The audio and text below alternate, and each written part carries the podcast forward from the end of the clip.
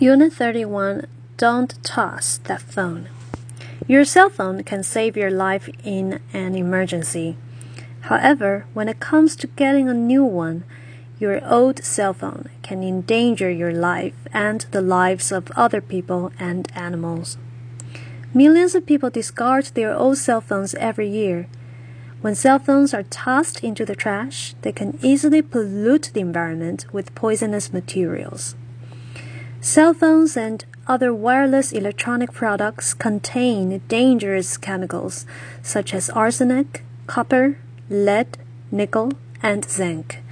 These chemicals have been linked to cancer, as well as the nervous system and reproductive disorders. If these electronic products are burned as waste, the chemicals will be released into the air. If they are buried in a landfill, the chemicals will pollute the soil and groundwater.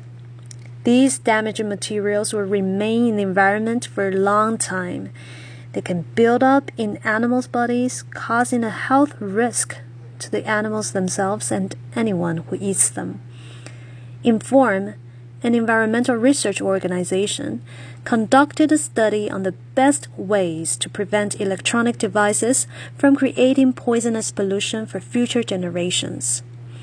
They suggest that manufacturers reduce the poisonous materials used in these devices and come up with sustainable designs which make their reuse easy and economical.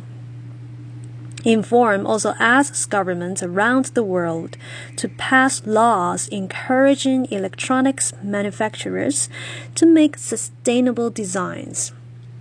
Australia, Japan, the United States and the European Union are beginning to pass such laws, but even so, it will be years before electronic products can be considered truly environment friendly.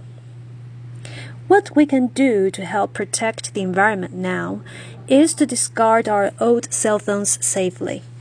Donate your old cell phone to a charity, send it to a group that recycles it, or ask the manufacturer to recondition and resell it. Just don't toss it in the trash.